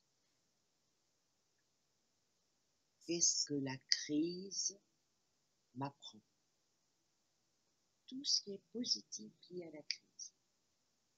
C'est peut-être aussi euh, voir comment c'est sorti de toutes nos petites crises aussi, et d'être capable de regarder un peu qu'on l'a déjà fait, qu'on a déjà été entraîné, qu'on a déjà survécu à tout très, très bonne idée. Très bonne idée, absolument. Parce qu'on est, on est entraîné, en fait. Tu sais, les policiers, les pompiers, ils sont entraînés, mais ils sont jamais entraînés à aller dans la maison qui est 132 rue machin. Ils s'entraînent dans des trucs qui ne sont pas forcément la taille du bâtiment qu'ils vont rencontrer, etc. Mais c'est des situations similaires. Et puis jamais le pompier va aller, après entraînement, éteindre un feu en disant je vais pas y arriver. Non c'est très important. Non, parce qu'il l'a déjà fait. Il faut se souvenir qu'on a traversé la crise de l'adolescence, on a traversé pour nous la crise de la cinquantaine, on, a traversé, euh, on a traversé déjà plein, plein de crises, donc on a déjà les outils. Euh, toi, tu parlais tout à l'heure du phénomène d'amplification médiatique de crise, en fait. On s'aperçoit que les, les, médias, ils amplifient le phénomène de crise. Et est-ce que tu penses que la méditation des, des exercices comme ça font l'inverse? Bien sûr. Ah bah, évidemment. Alors, c'est quoi méditer pour toi? C'est euh, j'écoute une petite cassette avec une méditation audio ou je respire. Euh, qu'est-ce que tu nous proposerais comme méditation qui peut nous aider? Alors, déjà, démystifier la méditation. Parce que non, il ne faut pas, en plus du reste, que vous méditiez. Non. Vous n'êtes pas là pour vous faire braire. Vous n'êtes pas là pour vous faire mal au dos sur un coussin de méditation qui vous fait mal au dos. Vous n'êtes pas là pour vous faire du mal. Vous êtes là pour vous faire du bien. Alors il faut que méditer, ce soit agréable. Parce qu'autrement, vous ne le ferez pas. Donc, vous vous mettez confortablement. J'ai des patients qui me disent, je médite allongé. Et alors? Ils ont le droit. Du moment ça leur convient et du moment que ça les aide à méditer. personnellement, j'aime bien être assise, tout simplement, pas en position de lotus, je suis pas simplement. Et j'essaye de me centrer sur ma respiration. Et j'essaye de ne pas m'accrocher à mes pensées, laisser passer comme les nuages dans le ciel. Alors, j'ai fait des méditations dirigées sur mon site internet. Elles sont gratuites. J'ai eu beaucoup de plaisir à les faire. n'hésitez pas à les utiliser si ça vous fait plaisir. Sur ton mur Facebook, sur ton site? Euh, sur mon site, sur Ah, Chantal Allez, Rialan. allez, je passe la diapo. Hop Mon Big Bang à l'intérieur, chantalrialan.com. voilà le site de Chantal. Donc n'hésitez pas à aller jeter un œil. Effectivement, vous voyez, il y a un onglet qui s'appelle Méditation. Pardon, je reviens vers toi. Merci à toi, au contraire, de montrer. C'est plus facile quand on. Ouais. Euh, J'ai des patients qui sont très heureux avec les méditations d'une app sur les portables qui s'appelle Petit Bambou. Ouais. Le, le but de la méditation, c'est de vous centrer sur vous-même éternel et infini. Le but de la méditation, c'est d'être. Alors forcément, quand vous êtes, vous n'êtes pas en train de vous tracasser, il n'y a pas de crise, c'est au-delà. Vous êtes, vous êtes vous-même, et vous êtes votre âme, et vous êtes cet être éternel. Et 5 minutes, 10 minutes suffisent. Chantal, je vais te reposer d'autres questions, mais si tu veux bien, on va synchroniser la vidéo. C'est-à-dire que je vais raccrocher Skype, mais je vais te rappeler tout de suite. Oui. Alors on fait ça, regardez, en live les amis. Hop, on éteint, hop, on rallume. Ce fameux bruit de Skype pète les oreilles. Voilà, je vais te laisser remettre l'image. Ah. Ah, et ben voilà. T'as c'est- nouveau. Et maintenant, Ah bah c'est synchro là, c'est direct. Mais ça, ça arrive souvent quand on est très longtemps en Skype, il se peut que ça décolle, ça, ça décale un petit peu. d'accord. Mais c'est toujours mieux de t'entendre en direct. Donc oui, des petites méditations, un petit peu moment présent, un petit peu, euh, un petit peu, euh, écoutez-vous respirer, des trucs simples. Peut-être pas forcément des méditations longues, parce que ce qui énerve les gens, c'est de dire ah j'ai pas une demi-heure devant moi.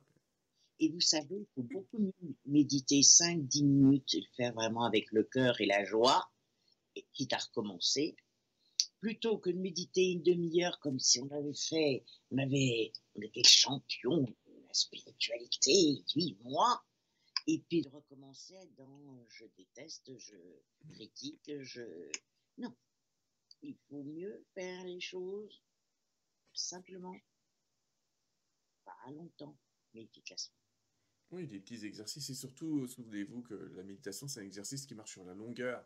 Vous espérez un exercice, à la un bénéfice à la première fois, il y en aura déjà un. Vous vous sentirez déjà un petit peu mieux.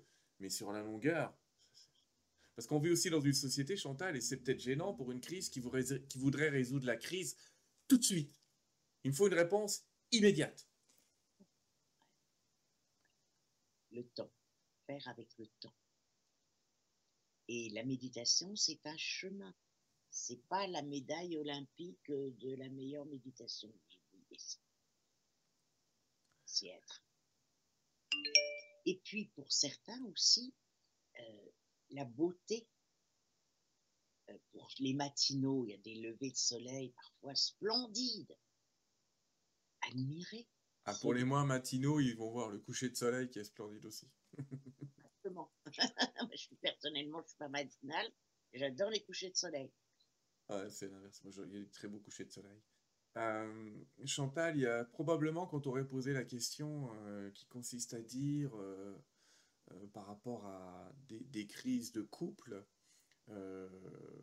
qui, qui- qui est un, type de crise, hein, on parlait plutôt de la crise en général aujourd'hui, mais il y a beaucoup de gens qui sans doute t'auraient posé la question de dire la crise dans un couple, quel est le rapprochement? Est-ce que la méthode que vous donnez ici, les 6 ou 7, 8 étapes que tu viens de donner, correspondent aussi à d'autres types de crises qu'à une crise générale?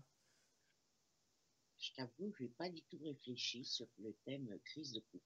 Eh ben, je pense, moi je vais te donner mon avis, oui, quand on regarde tes étapes, oui, prendre du recul, prendre, peut-être penser aux autres, demander l'avis peut-être aux autres, pas être égocentré sur son opinion. Euh, on peut, on peut reprendre un peu tout ce que tu as dit, rester dans le silence, penser à la psychogénéalogie, c'est-à-dire finalement, euh, Alors, je, je- je vais essayer de prendre juste cinq minutes pour Ouais. expliquer comment se fait un couple. ouais, D'abord, on est martelé dans notre société, le bonheur, c'est le couple. hmm, Et il y a des tas de gens qui sont pas si mal que ça tout seuls et qui se désolent parce qu'ils ne sont pas en couple. Bon. Alors, vous pensez bien qu'on va rechercher l'homme ou la femme idéale. Et tout d'un coup, on tombe amoureux. Qui a envie de tomber? Personne, mais on tombe amoureux et on considère dans la société que c'est génial de tomber amoureux. Alors, c'est vrai que ça nous stimule. Tout d'un coup, on a l'impression qu'on a enfin rencontré la personne qui nous correspond et on est tout heureux, tout joyeux, etc. Oui, mais avec le fil du temps, ça se gâte. Parce que, en fait, ce que l'on aime, c'est une projection que l'on a en nous et qu'on projette sur l'autre. L'autre devient le porte-manteau de la femme idéale ou de l'homme idéal Et puis petit à petit, on s'aperçoit que l'autre a des défauts. Petit à petit, on s'aperçoit que l'autre reproduit des choses de notre famille, etc., etc. Et il y a un moment où il faut se dire, mais on ne se le dit pas, parce qu'on a peur d'être seul, on a peur de la solitude, on a, peur, on a peur de faire du mal aussi, on a peur de faire souffrir et on continue tant bien que mal. Mais il y a un moment, il faudrait se dire, bon, la personne dont je rêvais s'avère ne pas être la personne. Est-ce que je continue avec cette personne Et c'est là que l'amour, le vrai amour commence. Rien à voir avec l'amour amoureux qui est une projection. Ou soit on se sépare parce qu'il y a trop de choses qui nous différencient. Généralement, on n'a pas le courage de se séparer, malheureusement. Alors, qu'est-ce qui se passe dans un couple? C'est que on attend de l'autre des choses qu'il ne peut pas nous donner. Mm-hmm. Et on reproduit ce qui s'est passé dans notre famille, et lui ou elle aussi. Hein, ça se fait à deux. Alors, l'homme parfait et la femme parfaite, ça n'existe pas. C'est pas romantique ce que je vous dis, mais nous rencontrons nos amours pour évoluer, pas pour nager en plein bonheur à la Disney World. Hein non. Là pour évoluer. Il y a une chose qui peut beaucoup aider, c'est les réunions de couple une fois par mois. Euh, on se fait un petit moment sympa qui vous convient. Et puis, on discute de ce qui va bien d'abord et ensuite de ce qu'on peut améliorer. Mais, par exemple, mettons qu'on a un mari radin. Si on lui dit, tu sais, t'es vraiment radin, j'en peux plus, c'est passeport pour la scène de ménage. Hein, ça marche à tout. Par contre, si on dit, écoute, ton attitude par rapport à l'argent pose parfois problème, et je voudrais qu'on trouve un terrain d'entente pour que toi tu sois à l'aise et que moi je sois à l'aise. Et qu'on discute précisément de cet achat que tu veux faire ou pas faire, etc. Il y a toujours, je pense que le but de la vie, tant qu'on va apprendre la tolérance, on va avancer. Tant qu'on est dans la haine, j'ai raison, l'autre a tort, etc., on, on stagne, on recule. T'inquiète pas, je suis là. J'ai pas disparu, j'ai écouté ça attentivement. Moi, je voudrais euh, bien sûr te remercier, euh, parce que je, réfléchissais aux questions, puis je me dis, on a, on a répondu à beaucoup de questions, parce qu'on a fait ça un peu entre nous, on a fait ça un peu au fil de l'eau. Les amis, on n'a pas fait ça pour vous casser le moral entre Noël et Nouvel An. Au contraire. je tiens à vous le dire. On a donné notre avis, ça n'engage que nous aussi, hein, ça on tient à vous le dire aussi. Il peut y avoir d'autres visions, il peut y avoir d'autres échanges. Effectivement, on a donné un peu notre avis euh, sur tout ça. Ce qu'on voudrait vous, je vais, je vais donner tes sites juste après, Chantal. Ce qu'on voudrait vous dire, les amis, c'est c'est que cette époque est merveilleuse. Ça fait un peu bizarre de dire Oh, quelle époque formidable parce que, Mais pourtant, elle est formidable parce que, vous voyez, quand je parle aux guides, ils me disent Vous êtes dans un feu d'artifice. Et c'est vrai que quand on dit aux gens feu d'artifice, ils s'attendent plutôt au côté euh, Wouh Wouh Wouh et, pas Ouh Putain hein, ah, ah, Ouh là euh, ça, ça, peut donner cette impression-là, mais quelle époque merveilleuse, ça arrive, euh, si j'écoute les guides, ça arrive une fois tous les 25 000 ans, la crise qu'on est en train de, vivre, une crise systémique, c'est-à-dire un moment où tout s'effondre pour créer une nouvelle civilisation. Et on n'est pas à l'aube d'un... De, c'est pas rien quand même de dire à l'aube d'une nouvelle civilisation. Mais quel défi, et puis de vous dire, tous ensemble, on va y arriver, pas parce qu'on est les meilleurs, hein, mais juste parce que c'est naturel d'y arriver, parce qu'on on a toujours réussi sur Terre à évoluer euh, dans tous les contextes. Et n'oublions pas qu'on a choisi de s'incarner maintenant. Et donc on a choisi d'être euh, les pionniers d'un monde dont nous ne verrons pas forcément la fin. Et c'est vrai que parfois ça peut être frustrant de se dire je suis en train de faire ça pour mes enfants, pour mes petits-enfants. Euh, mais c'est bien aussi d'être le pionnier, c'est une belle aventure d'être les pionniers. Et puis, euh, même quand on aura changé de camp de conscience, il est probable qu'on verra ce qui se passe. Oh bah de toute façon, on va surveiller ça, on va surveiller ça de loin. En attendant de surveiller ça de loin, Chantal, j'invite les gens à te suivre de près. Et je leur rappelle que pour te voir, alors ils ont euh, ton site qui est chantalrialan.com, hein, c'est tout attaché. Ah, t'as fait comme moi, mais je sylvanidlo.com. chantalrialan.com dans lequel tu nous proposes maintenant de t'abonner à, un podcast. Tu vas nous en faire un régulièrement et peut-être même que d'ici que la vidéo elle sorte, tu auras fait le podcast qui concerne, qui concerne justement la gestion de crise et qui reprendra ces huit points. Est-ce que tu peux nous parler un peu de ce podcast, cette idée de faire des podcasts comme ça, des ben, balados? Ça m'est venu comme ça. Et je me suis dit, j'avais envie de transmettre gratuitement le fruit de mon expérience. mais tu as une grande expérience. Hein. Ça fait un peu pompeux. on va pas la renier. et que, ben, merveilleuse technique. Et ces deux patients qui m'ont encouragé, m'ont donné l'idée de faire ce podcast. Pourquoi vous ne faites pas un podcast, Chantal, etc., etc. Bon, qu'est-ce que c'est, blablabla.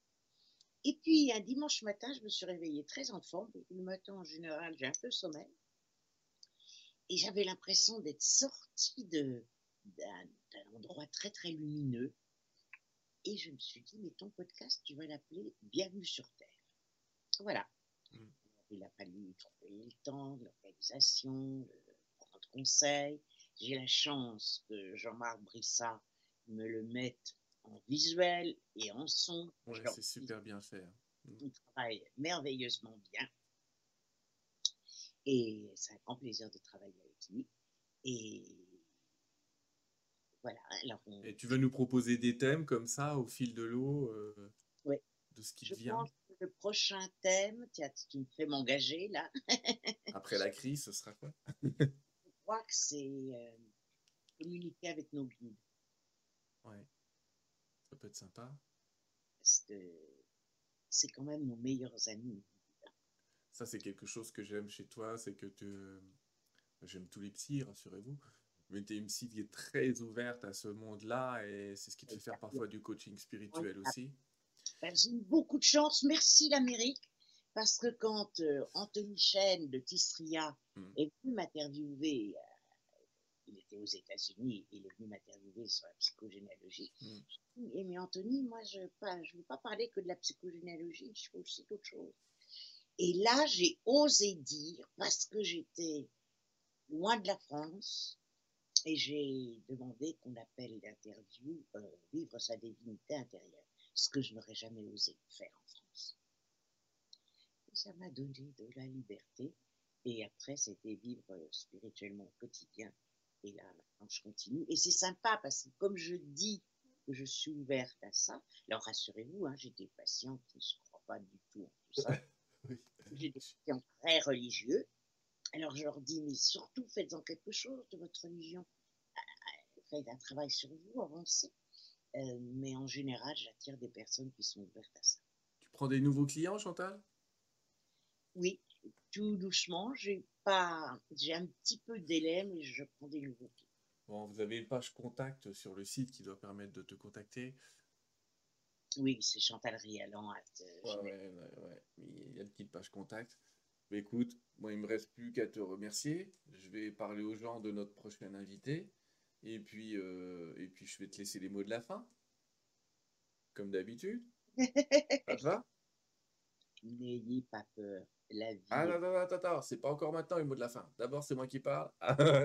je, te, je te les laisserai après, t'inquiète pas. Les amis, je vous remercie. Cette émission est enregistrée, donc c'est vrai qu'elle était un petit peu moins interactive que d'habitude. Euh, mais on a essayé avec Chantal de vous préparer une émission comme ça. Euh, entre nous, on a essayé d'aborder vraiment tout ce thème de la crise. Souvenez-vous, vous êtes déjà prêts.